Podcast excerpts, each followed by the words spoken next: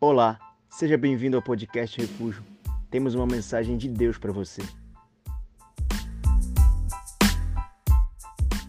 Vamos para Eclesiastes capítulo 9, só, só a parte do remo. Eclesiastes capítulo 9, verso 9. Eu quero te conduzir, te dar alguns conselhos hoje para a sua vida sentimental. Seja você solteiro, seja você casado, seja você namorado, noivo, enrolado, você vai se converter, esse Satanás vai sair da sua vida hoje, vai dar tudo certo. Bom, eu vou ler aqui, na nova versão, que está no telão, você pode acompanhar, um conselho de Salomão para nós. Ele diz assim: aproveite a vida com a mulher que você ama, todos os dias dessa sua vida fugaz que Deus te deu debaixo do sol porque essa é a parte que lhe cabe nessa vida, pelo trabalho com que você se afadigou debaixo do sol. Amém. Pai, fala conosco, fala aos nossos corações. Nós ansiamos, anelamos pela tua palavra, pela tua doce revelação a nós. Nós queremos ouvir o que o teu espírito tem para dizer à tua igreja. Temos ouvidos e queremos ouvir, queremos a revelação da tua santa palavra. Fala aos nossos corações que nós saímos daqui hoje diferentes da forma como nós chegamos. Em nome de Jesus. Amém. Amém. Você pode tomar seu assento e aplaudir Jesus bem forte. Estão com sono? Estão cansados da madrugada de ontem, é? Quantos estiveram lá na nossa festa de aniversário, lá no Paraclube? Todo mundo de ressaca gospel. Eu tô também. Garganta tá ruim, que a gente tinha que ficar falando alto lá, né? Glória a Deus, foi um tempo precioso. 24 novos líderes, duas novas supervisoras, para a honra e glória de Deus. Amém. Pode aplaudir Jesus. Bom, o livro de Eclesiastes, ele foi escrito pelo homem mais sábio do Antigo Testamento, rei Salomão, já no final da sua vida, já com seus cabelos alvos como a neve, a pele já repuxada, já bem cansado, Salomão, no auge dos seus saberes, no auge do seu conhecimento, ele escreve o livro de Eclesiastes. E aqui no capítulo 9, verso 9, ele nos dá um conselho.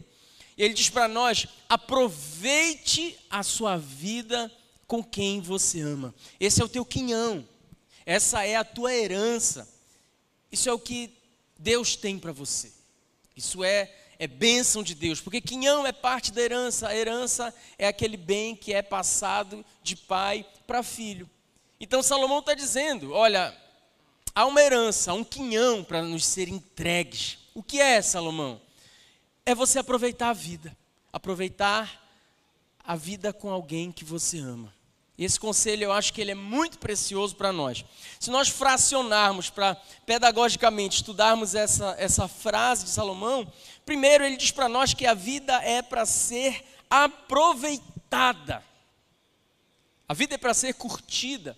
A vida é para ser usufruída. A vida ela é um campo, ela precisa ser enxergada como um campo, um campo de celebrações um campo de felicidade. Isso não quer dizer que você não vá passar por problemas. Mas a vida foi feita para ser vivida em abundância. Jesus, quando pisou os pés na terra, ele disse isso: Olha, eh, eu, eu vim para que vocês tenham vida e vida com abundância.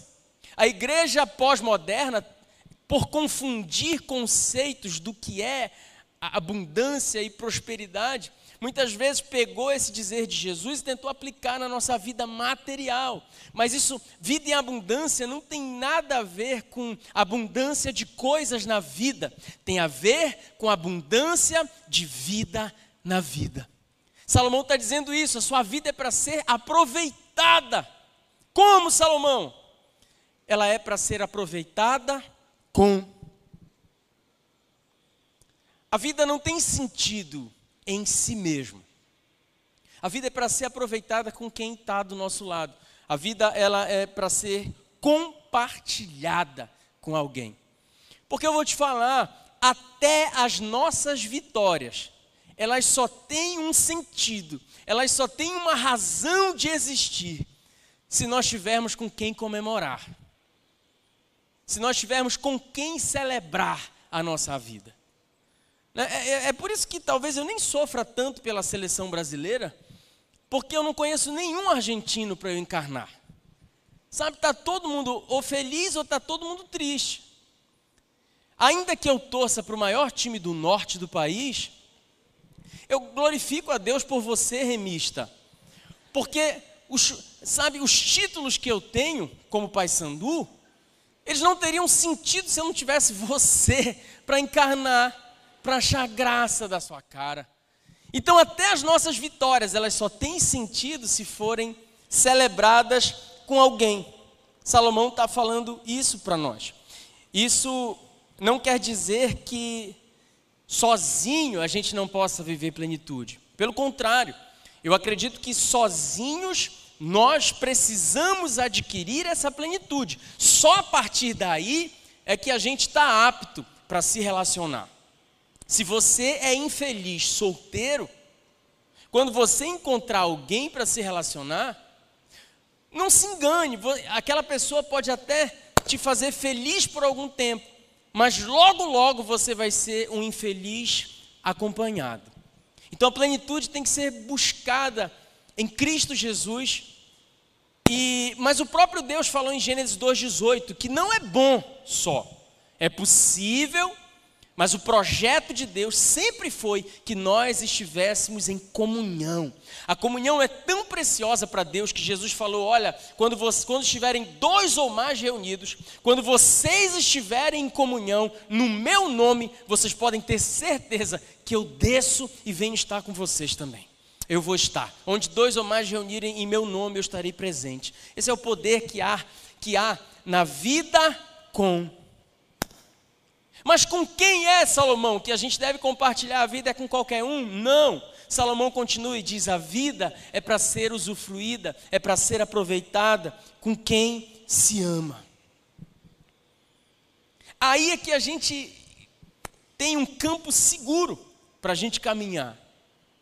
Aí é que a gente vai viver já uma plenitude solteiro, mas quando a gente encontra alguém para caminhar com a gente, parece que muita coisa se encaixa na nossa vida.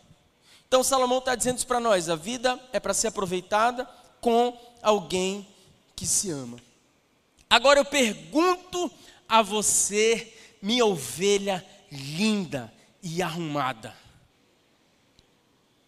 É fácil se relacionar com alguém até que a morte os separe. Os solteiros de cara falaram: É, pastor, é, deve ser incrível. O casado ele olhou antes para o lado, aí virou e disse assim: Não, é, não é tão difícil assim. Mas já pensando no apelo para se reconciliar depois. Não é tão simples. Ah, eu acredito, já falei isso várias vezes aqui, que depois da decisão que a gente faz por Jesus, a principal decisão que existe na nossa vida não é com relação à sua profissão, não é com relação aonde você vai morar, não é com relação a que concurso você vai fazer. Eu acredito que é com quem nós vamos compartilhar a nossa vida. Com quem, quem é que nós vamos trazer para dentro da nossa vida para sermos um só? Porque é o que o casamento produz, uma só carne um só corpo. Um só. Então não é tão simples assim, cara. Porque a gente está juntando duas pessoas no relacionamento, com criações diferentes, com culturas diferentes, com pensamentos diferentes, às vezes com convicções diferentes. E nem sempre é tão simples assim. E aí eu, escrevendo esse esboço, eu pensei, eu falei assim, cara, relacionamento é igual matemática. Quantos aqui são muito bons em matemática? Eu odeio vocês. Eu pensei que nem ninguém levantar a mão. Tá, tá. Teve uma aqui que ficou assim. Me escolhe, me escolhe. Cara, matemática, é, tudo começa muito fácil. Tudo começa muito simples. Eu lembro quando o professor entrava na sala de aula e ele escrevia assim a matéria, aí ele começava a ensinar, eu falava assim: ah, isso é fácil, irmão. Esse problema aí eu sei resolver. Análise combinatória. O Joãozinho, ele tem uma calça e duas camisas. Quantas combinações são possíveis para ele usar durante a semana? Aí você fala assim: ele tem uma calça, duas camisas. Um dia ele vai com a calça e uma camisa, no outro dia ele vai com a calça e com a outra camisa. Duas. Aí você fala assim: eu sou bom em matemática. Isso aí é legal, essa análise combinatória, esse negócio é bom. Eu te pergunto, era assim que caía na prova? Joãozinho tem 27 calças, 48 camisas, 5 camisetas, 3 ternos, 10 gravatas, 6 pares de meia e 20 cuecas. Quantas combinações? Diabo! E quando eu ia estudar, eu olhava no meu caderno, eu resolvia só na cabeça. É por isso que eu sempre fui ruim em matemática. Eu olhava e falava assim: ah, aprendi, aprendi. Vou fazer a prova, vou arrebentar nessa prova. Quando eu chegava lá, o desgraçado do Joãozinho tinha trocentas roupas. Eu falava, tudo eu tentava resolver com regra de três. Falava, bora ver, regra de três. Falei, é. Não deu para resolver com regra de três, não sei. A matemática começa um negócio muito fácil. A gente fala assim, isso parece um joguinho. Era para ela ser muito fácil, cara. 2 mais 2, 4. 4 mais 4, 8. Eu tenho 4 dividido por 2, 2. Até que vem um endemoniado e coloca letra na matemática. A mais B é igual a X, que é igual à raiz quadrada da hipotenusa da soma do Satanás. Aí vem um amigo infeliz e diz assim: mano, é só tu decorar a fórmula. Mas que fórmula, desgraçado? Eu só sei a Fórmula 1 e nem faz tempo que eu não assisto. A fórmula de Bhaskara. Cara, daqui a algumas semanas eu vou fazer 37 anos, eu nunca usei a fórmula de Bhaskara na minha vida. Então começa tudo muito fácil. Se fala assim, é legal isso aí. Ache X. Tá, tá bom, vou achar. Tá aqui, circulei, tá aqui o X. Mas tudo vai complicando com o passar do tempo. É, eu acho que o relacionamento muitas vezes ele é como a matemática. Começa tudo muito fácil, começa tudo muito tranquilo, começa tudo muito romântico. Quem passou hoje o primeiro dia dos namorados da vida? Deixa eu ver, me dá um sinal aí arrebentou no presente, não foi? Fala a verdade aí, ó, chega, chega ela tá orgulhosa lá, fez assim com as duas mãos, arrebentou no presente, meu amigão. Nike Air Max selado, o rapaz ganhou. Daqui a 15 anos, que a gente estiver comemorando aqui o aniversário da Refúgio, eu vou perguntar de novo o que ele ganhou. Nem sempre as pessoas conseguem manter-se na mesma essência. Felizes os que conseguem. Mas no começo do namoro, né, tá os dois assim, aí olha para o céu. Mozão, o que é aquilo ali brilhando? Aí ele vira para ela e fala: Meu bem, é a lua. Se você quiser, eu posso te dar. Depois de 20 anos, se ela fizer a mesma pergunta, amor, o que é aquilo ali brilhando? Ele vai falar: ah, Tu quer fazer graça? Né? Tá me tirando, irmão. Porcaria da lua, sua lesa. Não é assim, não é assim. Está repreendido isso na sua vida. Mas a matemática começa fácil, ela vai complicando com o passar do tempo. Sabe? Mas eu vou te falar, se nós aprendermos algumas fórmulas, talvez possa facilitar e muito a nossa vida. É claro que cada relacionamento é um relacionamento, deve ser visto, entendido de forma pessoal e subjetiva.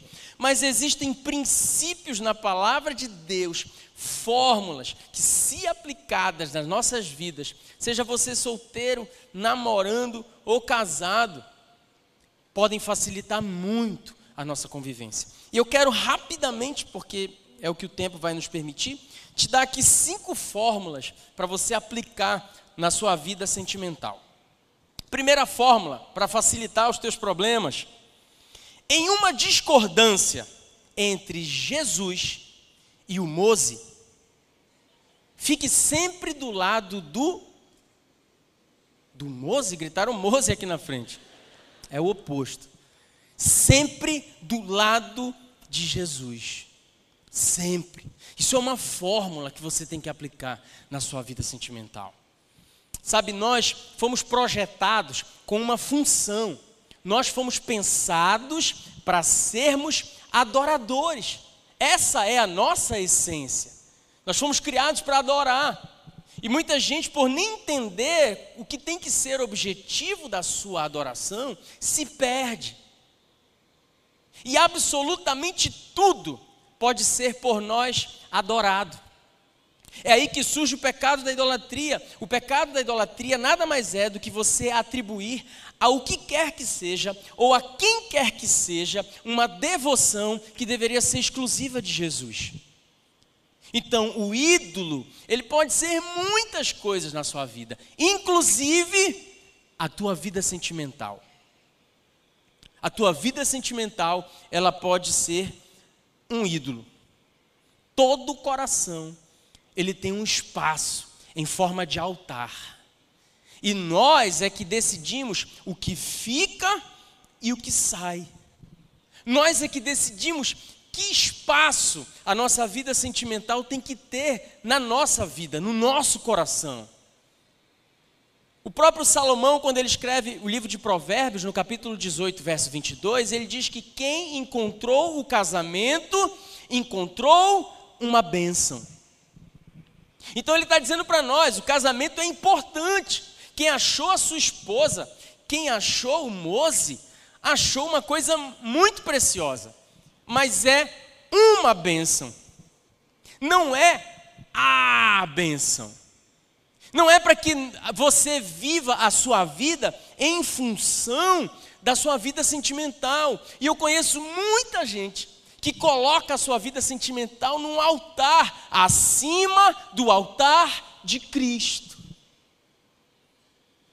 A pessoa passa, quando está solteira, a vida toda pensando nisso ela ora por isso, ela jejua por isso, ela clama por isso, ela só pensa nisso. E pessoas carentes, então, elas viram verdadeiras atiradoras, viram o Rambo aqui dentro. Já viu o último filme do Rambo? Ele tá muito doido, mano, o Rambo. Ele mata os caras no soco, ele arranca a clavícula, é muita onda.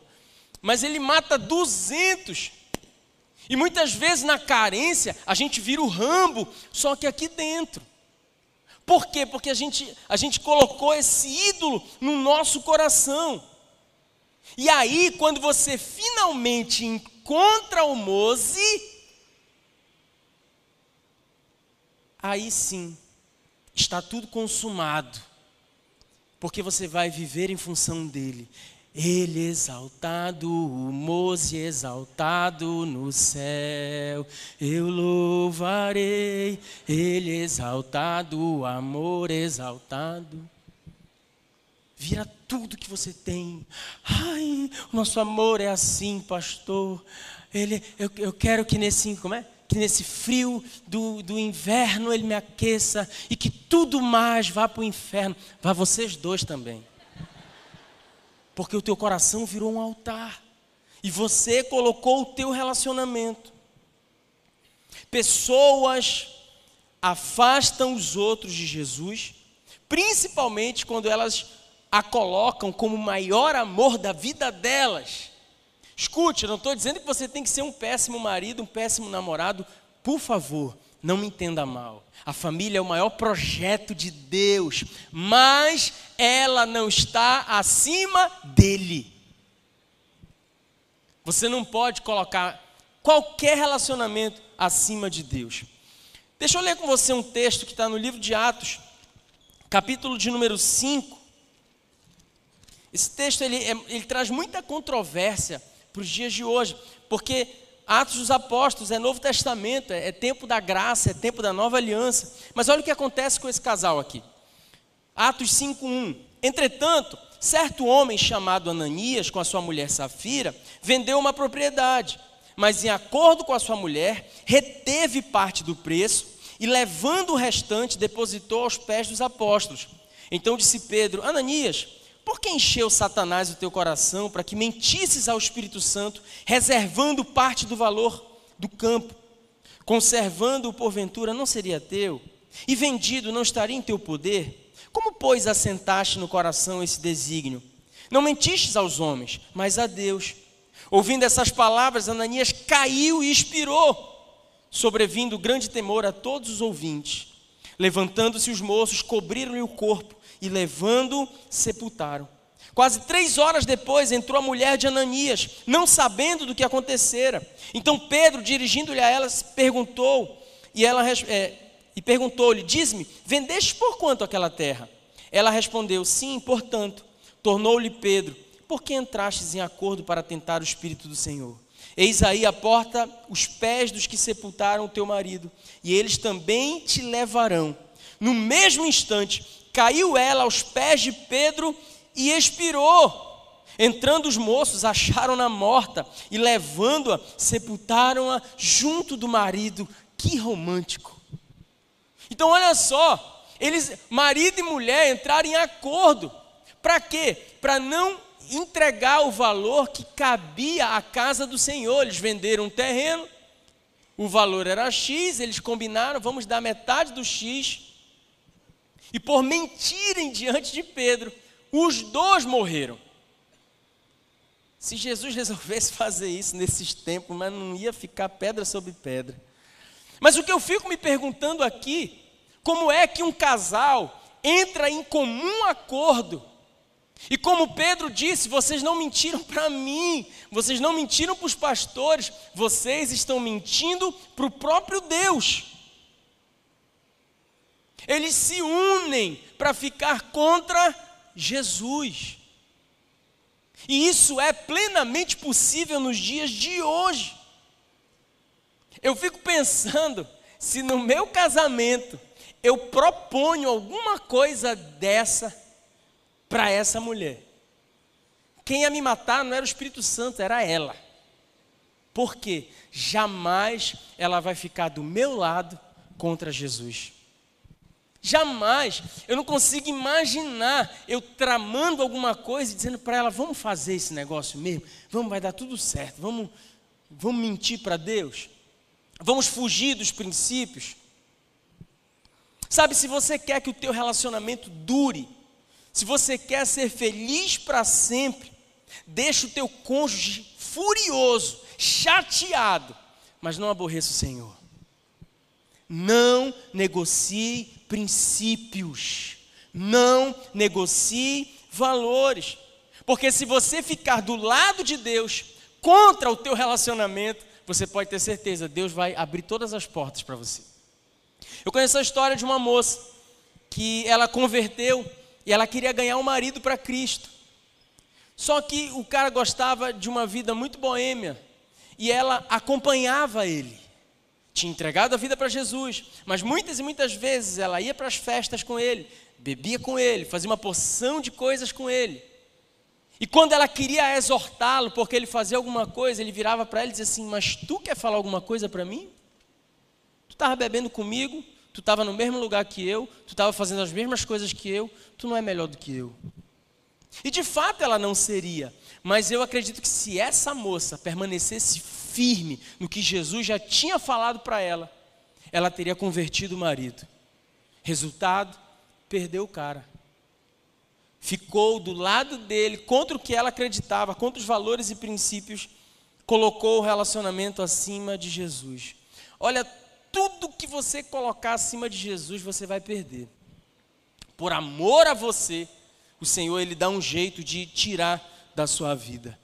É lindo demais quando você vê casais de namorados, sabe, um chateado com o outro porque não abrir mão daquilo que Jesus falou para ele. Gente que desagrada, gente que termina namoro, porque diz assim, pastor, estava me levando a ficar longe de Cristo, e eu não vou ficar. E eu não vou ficar triste, não, eu vou é comemorar, porque agora eu sei que eu fiz o meu Deus feliz e acabou. Sabe, por que, que a gente entra em acordo para ficar contra o Senhor? De um virar para o outro e dizer assim, amor, hoje não, né? A gente não vai para o culto hoje não, né? Dia dos namorados, bora jantar. Sabe, a mulher de Deus é aquela que vai olhar para ti e vai dizer assim: cavalo mordeu tua cabeça, tu tá doido, faltar culto. É, amor, tem jogo do Pai Sandu, dane-se o Pai Sandu. A gente vai para o culto. E acabou. Cara, não tem como não apaixonar numa mulher dessa. Não tem como não apaixonar num, num, num, cara, você, menina, que um dia você vai avançar o sinal, o cara olha para ti e fala: ei, psh, psh, ei, ei, tira essa mão aí, tá doida. Desce do carro, bora, sai. Não, desce, desce que está esquentando o negócio, sai do carro.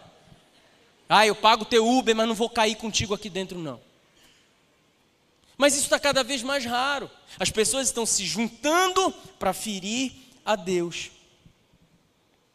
Eu acredito que a mulher certa para você casar, cara, é aquela mulher que só de você pensar em, em passar a mão nela, você já gela. Porque você já sabe que ela vai te dar uma rajada de língua estranha e você vai cair endemoniado. Se você passar a mão nela. É essa mulher brava no Espírito Santo.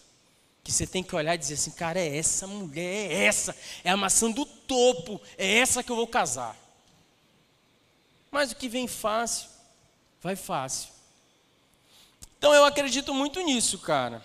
Que a gente tem sempre que colocar Jesus acima de qualquer relacionamento nosso. Se alguém te exorta em Cristo, cara, casa com essa pessoa. Se alguém, se essa, essa, pessoa que você encontrou, ela te exorta, ela te orienta, ela te ensina na palavra, ela te leva para perto de Cristo, fechou. Você não precisa de nem de revelação nenhuma da profetada toda aí para saber que é essa pessoa. Segunda fórmula, para a gente correr. Exercite o diálogo. Exercite o diálogo. Sabe, todos nós, nós temos uma planta, uma planta como um projeto de uma construção. Então, a minha vida inteira eu calculei aqui a minha planta, deixa eu ver. Ah, a minha planta é, são três quartos, uma suíte, eu quero a cozinha mais ou menos aqui, eu quero um quintal, eu quero uma, uma garagem, pode ser uma garagem para dois carros. Essa é a planta da minha vida. É o que eu pensei, é o que eu planejei. Só tem o seguinte: a sua tchutchuca, ela também tem uma planta. Ela também tem projetos pessoais. Ela também tem sonhos. Ela também tem vontades. Ela tem anseios. O que, que a gente precisa então? Se a gente vai casar, nós vamos unificar as nossas plantas. A tua certidão de nascimento, junta com a minha certidão de nascimento, elas ficam retidas no cartório. Você sai com uma certidão só que é de casado. É uma só carne. Então a gente precisa saber se os nossos projetos, se as nossas plantas batem, se ajustam. É o momento da gente conversar muito. Todo relacionamento ele tem que estar encharcado de diálogo. Porque aí de repente um quer ter cinco filhos, o outro não quer ter nenhum. Um ele quer se formar e morar no exterior, o outro não, ele quer estar aqui. Um ele quer ser missionário lá na África, o outro ele quer pastorear a igreja local. Isso tudo a gente descobre, gente, dialogando, conversando sobre tudo. E o diálogo é importante, o diálogo ele traz sabor, o diálogo traz entendimento, ele traz compartilhamento. E eu vou te falar, case com alguém com quem você goste muito de conversar. Porque a, a, a nossa perspectiva de vida aumentou muito. E vai chegar um tempo, meu camarada, que é só conversa mesmo. É muito diálogo com a sua véia. Tem que gostar de ouvir a véia. Quando ela começar a ficar com Alzheimer, que ela contar as mesmas histórias, a minha não tem, ela já me conta 20 vezes a mesma história. Às vezes ela fala, eu já te contei assim, assim, assado, eu faço assim para ela. Seis vezes. Amor, eu já te falei. Oito. A mesma história. Então a gente tem que gostar de conversar. O diálogo ele é fundamental. Eu não sei por que, que as pessoas se relacionam com gente que não tem papo, que não tem conversa. Olha, os homens, eu vou falar, as mulheres têm me procurado para reclamar do papo de vocês, da conversa de vocês.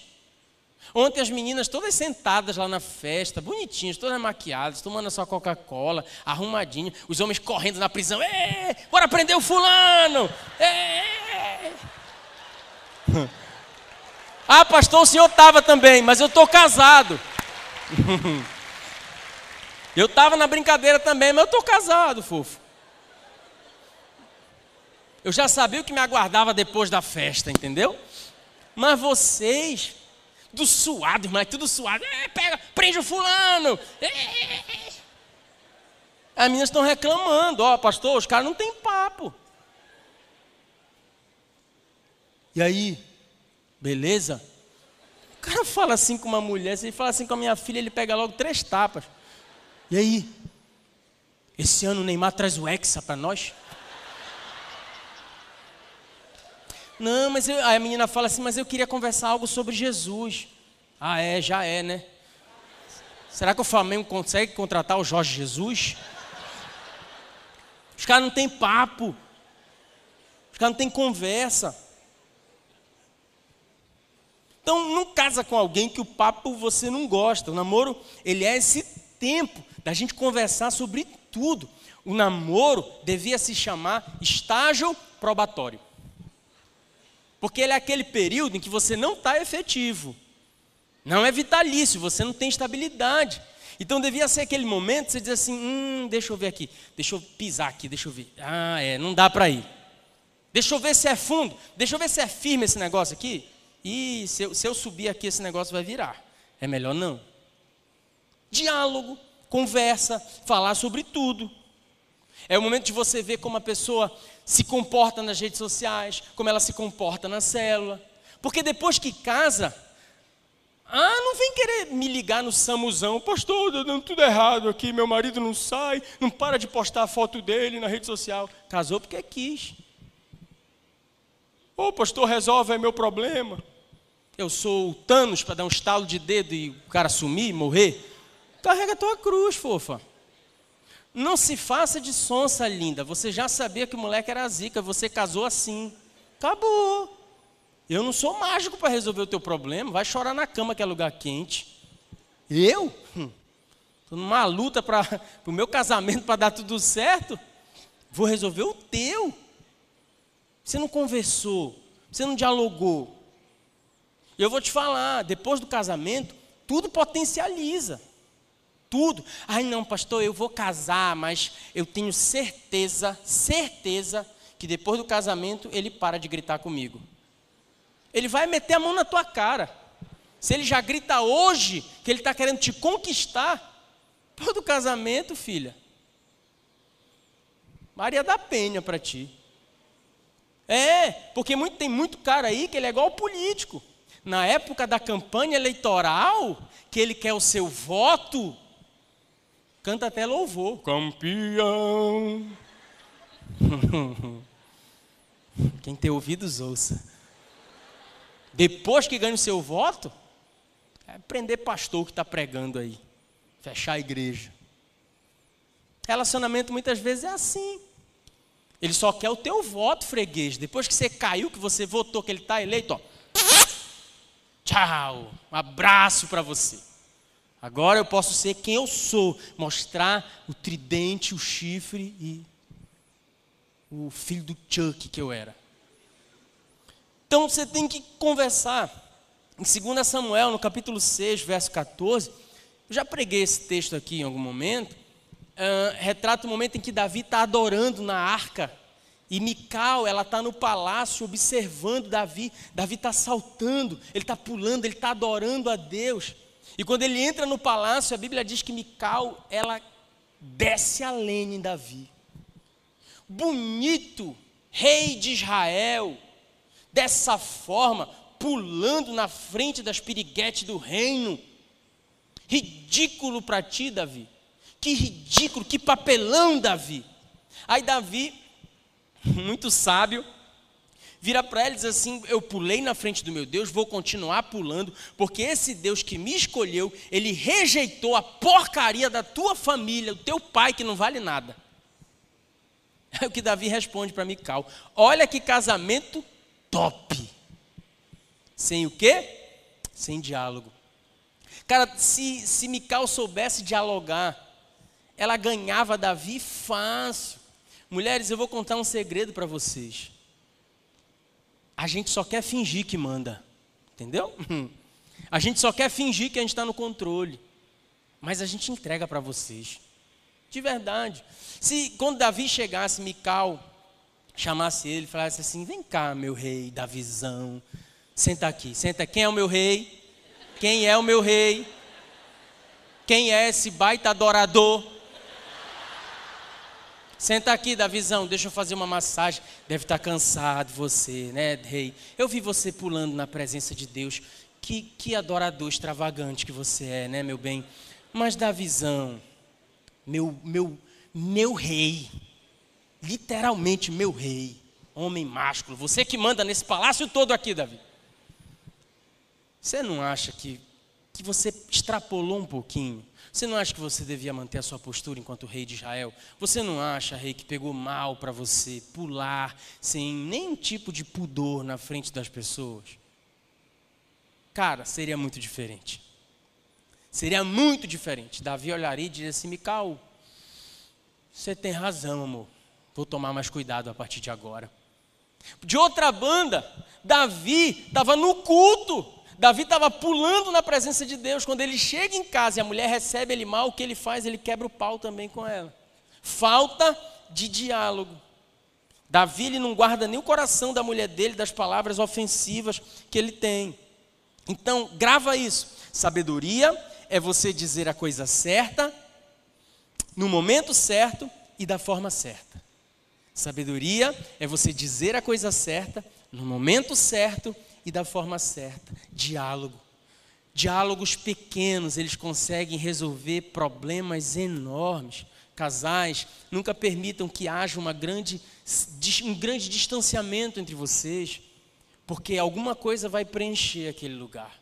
E aí pode ser a desconfiança, pode ser a irritação, pode ser uma série de coisas. Terceiro, nunca se esqueça que o amor verdadeiro não busca os seus próprios interesses. 1 Coríntios, capítulo 13, verso 5, Paulo está falando sobre as características do amor. No verso 5, ele diz que o verdadeiro amor não busca os seus próprios interesses.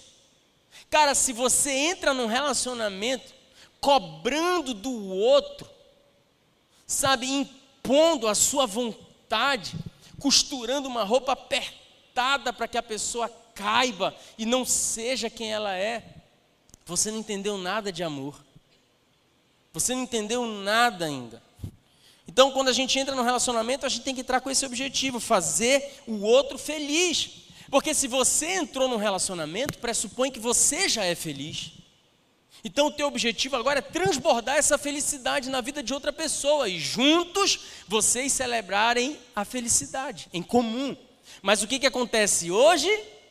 Um bando de nego carente que delega para o outro a obrigação de te fazer feliz. Cara, que miséria de vida é essa? E aí começa uma série de cobranças que não existem. Por quê? Porque você tem que me fazer feliz. Afinal de contas, eu te disse sim. É sua obrigação me fazer feliz. Não, não pensa desse jeito, cara. Meninas, é, nossa, como é que vocês podem achar que um homem pode te fazer feliz? Olha pra gente, cara. A gente arrota, a gente peida. Sabe, a gente fica 90 minutos na frente de uma TV torcendo para uns caras chutando o futebol para um lado e para o outro. A gente chora numa final de Libertadores. Por mim nunca chorou. Tu nunca ganhou uma Libertadores para mim? Mas, Ego, tu não acha que é muito tu esperar que um Shrek desse aí te faça feliz? Você tem que ser feliz. E quando você entra no relacionamento, o teu objetivo é fazer o outro feliz. Sem comprometer quem você é. Um dia eu conversei com uma moça, ela falou, pastor, eu estava querendo fazer um concurso. Falei, ah, legal, esse concurso é bom e tal. É, mas o meu marido não quer que eu faça. Falei, uai, por quê? Era um concurso para ficar na capital, não vai para o interior, não vai nada. Não, sabe o que é? É porque ele não quer que meu salário seja maior que o dele. Eu queria dar nele. Como é? É, pastor, lá ele disse que mulher não pode receber mais do que o homem. Eu falei assim, é casada com ele? Ah, a gente se ajuntamos. Foi a hora de sair fora então. Tá nem casado, dá um pé no traseiro desse leso aí. O cara não te ama, não, cara. O cara não te ama. Porque o amor não busca os seus próprios interesses. Então tem muito isso. Ah, pastor, ah, ela disse que eu não posso mais nem conversar com as meninas da minha célula. Aí, cara. A princesa Isabel assinou a Lei Áurea lá atrás, há muito tempo. Aí agora, isso aqui não é uma algema, não. Não, porque eu quero, eu não deixo, você está proibido de falar, você não faz isso, você não faz aquilo, você não vai para o futebol dos líderes, você não vai, não vai, não vai. Espera aí. Será que isso é amor mesmo? Porque o amor ele não busca os seus próprios interesses. A mulher que ama o seu homem, ela vai dizer assim: amor, vá para o futebol dos líderes toda segunda-feira. Seu pastor vai estar lá. Vá, depois sai para lanchar com eles, vai tomar uma Coca-Cola. Essa mulher te ama, irmão. É ou não é? Essa mulher te ama. Vamos, você trabalha tanto. Você dá o seu melhor aqui dentro de casa, vai jogar futebol. Isso é emocionante, eu estou para chorar aqui. Então, olha, eu não acredito nesse amor que tem que anular a vida do outro. Eu não acredito nisso. Não quero você conversando com ninguém da cela. Vai te catar. Outra coisa, namoro não é mini casamento, ok? Não é mini casamento. Tem um bocado de gente querendo mandar um na vida do outro. Tem nem moral para isso. Não é homem suficiente nem de botar uma aliança no dedo, quer mandar. Se ela é solteira, se ela quiser arrancar o atacante aqui, o dente da frente, ela arranca, você não tem nada com isso. Quer opinar, casa com ela logo e pronto. Aí, aí você vai poder opinar, mas ainda assim eu acho que o dente é dela, se ela quiser arrancar, ela arranca e acabou. Ficar linda. Não precisa nem abrir a boca para tomar Guaraná da Amazônia na Praça Brasil. Só faz colocar o canudinho. Eu acho ótimo. Não é a minha, é a tua. Mas eu acredito nisso, sabe? Que o amor verdadeiro ele não busca seus próprios interesses, como a Bíblia diz. É, pensa nisso, cara. Arranca o teu dente. Quarto, para a gente caminhar para o final. Eu acredito que relacionamentos eles agregam ao invés de separar. A sociologia ela tem o que ela chama de amores patológicos. Eu já falei isso algumas vezes aqui. Eles acreditam que são amores que não podem coexistir. São amores que, para existir, eles têm que exterminar outros amores. São amores doentios. Eu acredito que relacionamentos eles agregam, eles trazem gente para junto da gente. Então eu não acredito nesse relacionamento que te separa de todo mundo, que te faz ter ruptura com os teus pais, com os teus amigos, com a tua família. Que você tem que deixar de ser quem você era, se anular. Amores agregam, gente. Amores trazem valores para nós. Amores precisam nos levar para o meio do ajuntamento. A pessoa, ela, ela te acrescenta, ela não te tira. Então, se o cara for esperto, ele não vai só tentar te ganhar, ele vai tentar ganhar os teus pais, ele vai tentar ganhar os teus líderes, ele vai tentar ganhar os teus amigos, ele vai se aproximar da tua célula. Esse é o cara. Não é o cara que vai, olha, não te quero andando com o pessoal da tua rede. Dá uma banana para esse otário trouxa. Amores agregam, ajuntam, fortalecem, nos fazem bem. Amores, à luz da Bíblia, nos fazem bem. Então, quanto mais de Deus for a pessoa, mais ela vai te levar para o centro do teu propósito. Quinto, para a gente terminar, escute a voz de Deus em cada decisão tomada.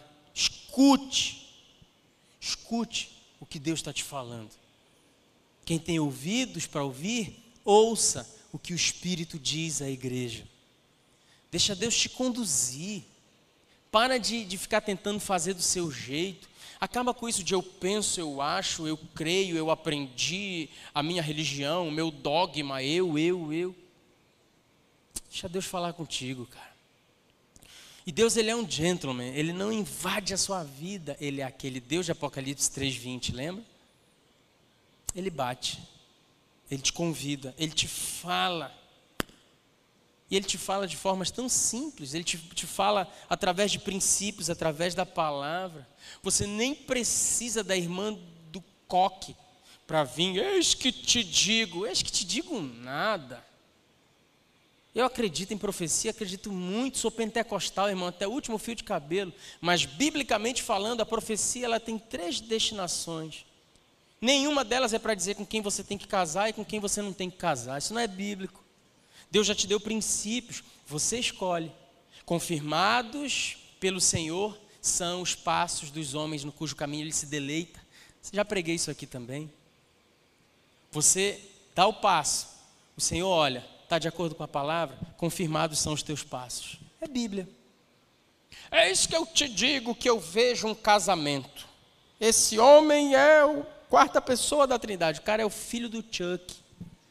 Mas a irmã do Coque não sabe, para aparecer, ela vem com esse papo furado. Olha, se eu tivesse dado ouvido para esse tipo de profetada, ah, irmão, eu tinha casado muito mal. Eu tinha pisado no pato. Sabe a história de pisar no pato? Qualquer dia eu conto, não dá tempo de contar hoje. Eu tinha pisado no pato, acabado com a minha vida sentimental. Então ouça o que Deus tem para te dizer, cara. Ora, bota diante dele se Deus te disse para sair fora, então sai fora. Não, não reluta, não, cara. Para de tentar fazer da tua vida sentimental um campo missionário. Não, mas eu vou ganhar ele para Jesus. Uh -uh. Ele vai ganhar teu corpo antes. Deixa o cara converter. Deixa Deus trabalhar. Deixa Deus agir. Para de ser ansioso. Para de colocar a carroça na frente dos bois. Vida sentimental é coisa séria, cara. E acredite, eu já falei isso outras vezes aqui também. Um adeus, ele dói muito menos do que viver morrendo aos poucos. E isso é o que um relacionamento ruim faz na tua vida. Te faz morrer, te faz perder teus sonhos, te faz perder prazeres. Para de insistir no relacionamento que está te afastando de Deus. Para, para de ser sonso. Deus já falou. Deus já te revelou, ele, tu quer que ele mande o Gabriel para falar contigo? Ouça o que Deus tem para falar. Sabe, para de ficar sentindo pena de você mesmo. Para, para, para. Ninguém merece isso. Um dia eu conversei com um discípulo e ele, ai pastor, ela me deixou. A menina tinha traído ele até com o bebedouro da faculdade dele, dela. Estou pensando em tirar minha vida. Falei, brother, eu vou falar não como teu pastor, vou falar como teu amigo. Pô, irmão, quer te matar, te mata pela tua mãe que te ama, pelo teu pai. Sofre pelo teu cachorro que abana o rabo, ele é leal. Sofrendo por isso aí? Ah, cara, levanta a cabeça, sai, sai dessa, irmão. A vida foi feita para a gente aproveitar. Ao lado de quem? Ao lado de quem a gente ama. Essa mulher não te ama. Logo, ela não merece que você fique sofrendo por ela. Levanta, sacode a poeira, dá volta por cima. Tem muita gente de Deus aí. Tem muita mulher cheia do Espírito Santo que vai abençoar o teu lar, que vai ser esteio, que vai ser força para você. Meu Deus, como é bom ter uma mulher cheia do Espírito Santo para exortar quando a gente precisa. Como é bom, mulher, você ter um sacerdote na sua casa, que pega na mão dos filhos, pega na sua mão e diz: Hoje nós vamos para a igreja, nós vamos adorar o Senhor.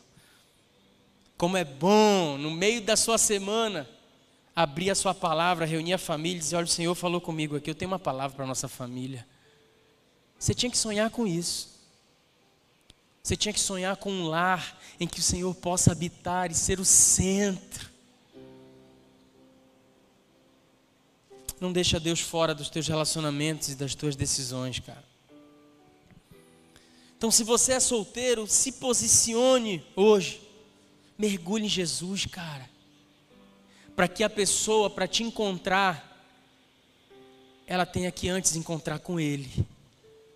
Sabe qual é o meu conselho para você, solteiro? Caminha na direção de Cristo. Vamos dizer que Jesus seja esse altar a cada passo que eu dou, me aproximando dele, se tem uma moça que também está buscando Ele, um momento a gente vai se encontrar, bem aqui, nele. Então caminhe em direção a Ele, para com essa carência. Para, porque carência aí com fome no supermercado, qualquer porcaria você quer para matar a tua fome. Você está namorando, está noivo, é hora do teste. Lembra? Pisa lá, ó. Deixa eu ver se dá para pular. Deixa eu ver se dá para meter a cara. Se não dá, ainda dá para você sair fora. Mergulhe em Jesus, vê se a pessoa vai querer também. Se não quiser, não case. Mas se você está casado, irmão, busque também o Senhor, mergulhe também nele, para que vocês sejam um cordão de três dobras, como Salomão diz em Eclesiastes capítulo 4, verso 9. Você, a sua esposa, o seu esposo e a presença de Deus na sua casa. Achar a pessoa é simples, difícil é ficar com ela. E é tão bom quando a gente vai construindo passo a passo a nossa história. Ah, uma das maiores alegrias que eu tive na minha vida foi no dia do meu casamento. Lá na porta daqui da igreja antiga, nervoso, mão tremendo, suando. E o pastor Josué entrou. Eu acho tão bonito isso do pastor entrar antes. Tem casamento que a cerimonialista fala: Não, o pastor já fica aqui. Eu já fico lá, tá bom. Eu não discuto com o cerimonialista. Mas eu acho tão bonito o pastor entrar antes. Meu pastor abriu o caminho para que eu pudesse entrar. E no que eu fui caminhando naquele corredor, gente, a presença do Espírito Santo veio. Eu fui da entrada da igreja até o altar, falando em línguas estranhas, glorificando a Deus e com a convicção de que era Ele quem me conduzia. E aí a gente começou nossa vida. Na época a gente não sabia se a gente fazia o casamento ou se a gente viajava. Deus nos abençoou, a gente conseguiu fazer duas coisas. Fomos para o nosso apartamentozinho apertado, 3 por 4 eu conseguia, sentado no vaso sanitário, abrir a boca do fogão na cozinha. De tão apertado que era. Eu dava uma volta no apartamento e encontrava comigo mesmo. E aí ah, a gente foi ver valor de, de, de móvel planejado. Né? Eu falei, tem que ter um, pro, um programa do governo, meu móvel, minha casa, minha vida. De financiamento. Aí a gente comprou um monte de hack. Hack, hack, hack, não foi? Quebrou a perna do, do sofá, mete um hack. Era a nossa história sendo escrita. Deus presente. Nos dias de celebração, nos dias difíceis, nos dias de alegria, nos dias de tristeza, nos dias de acerto, nos dias de erro. Nos dias de acerto, o Senhor descia e dançava com a gente, pulava com a gente. Nos dias de acerto, o Senhor descia e corrigia nos trazia de volta para o centro da vontade dele. É assim que os casamentos duram, com Jesus sendo o centro de todas as coisas. É bom demais ter alguém para profetizar sobre a sua vida numa estação difícil e dizer assim: calma, vai dar tudo certo, vai ficar tudo bem. Aí dá gosto, aí a gente entende o que é aproveitar a vida com Aí a gente entende o que é o nosso quinhão. Que coisa boa ter alguém para a gente envelhecer assim. Para caminhar. Um dia em que a gente vai andar bem devagar. Apreciar o sol. Apreciar as coisas mais simples da vida. Curtir a minha véia que me aproximou de Jesus. Ela curtiu o velho chato dela, que eu vou ser. e a gente aproveitar a vida com. A vida tem sentido no encontro. Faça do seu casamento esse lugar onde o Espírito Santo pode habitar, meu irmão. Fique de pé no seu lugar. Vida sentimental é coisa séria. Eu quero orar por você para que a gente possa encerrar hoje. Orar por você que Ô pastor, eu, qual é o primeiro passo? Cara, o primeiro passo é Cristo. É olhar para Ele, é ser preenchido por Ele, é entregar o teu casamento nas mãos dele, é entregar a tua vida de solteiro na mão dele, é entregar a tua vida sentimental na mão dele, confiar naquilo que ele quer e pode fazer. Para no dia em que você estiver diante do teu pastor,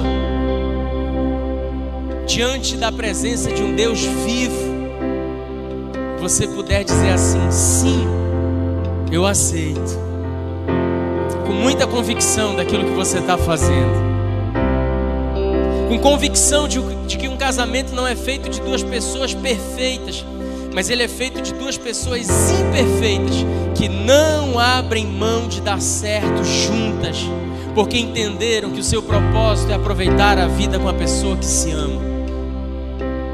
Eu quero orar pelo teu casamento. Talvez esteja precisando de um toque de Deus. Eu quero orar pelo teu coração, que talvez esteja ferido decepcionado, frustrado, cansado. Você quer pegar os cacos do teu coração e entregar para Jesus e dizer: Jesus, toma, é o que sobrou, mas eu quero confiar em Ti a partir de hoje. Sabe aquela imagem que eu tentei passar na rede social, Jesus, de que eu não sou carente? É tudo mentira, Jesus. Eu sou a carência em pessoa, mas hoje eu quero que o Senhor supra todas as minhas carências. E por isso eu quero entregar o meu coração nas tuas mãos. Eu quero que o Senhor seja o meu primeiro amado, meu maior amor, aquilo que eu tenho de mais precioso, porque eu sei que se eu encontrar com o Senhor, ah, o Senhor vai abrir todos os caminhos para mim. O Senhor vai me abençoar, Pai. Eu quero orar por você que sentiu que é com você que Deus está tratando. Sai do seu lugar, vem aqui à frente. Deixa eu ministrar sobre a tua vida sentimental, sobre o teu coração sobre o teu casamento, sobre a tua família. Deixa eu ministrar sobre você que quer se reconciliar hoje com Jesus, você que quer entregar a sua vida para Ele. Vem aqui à frente. Esse foi o podcast Refúgio.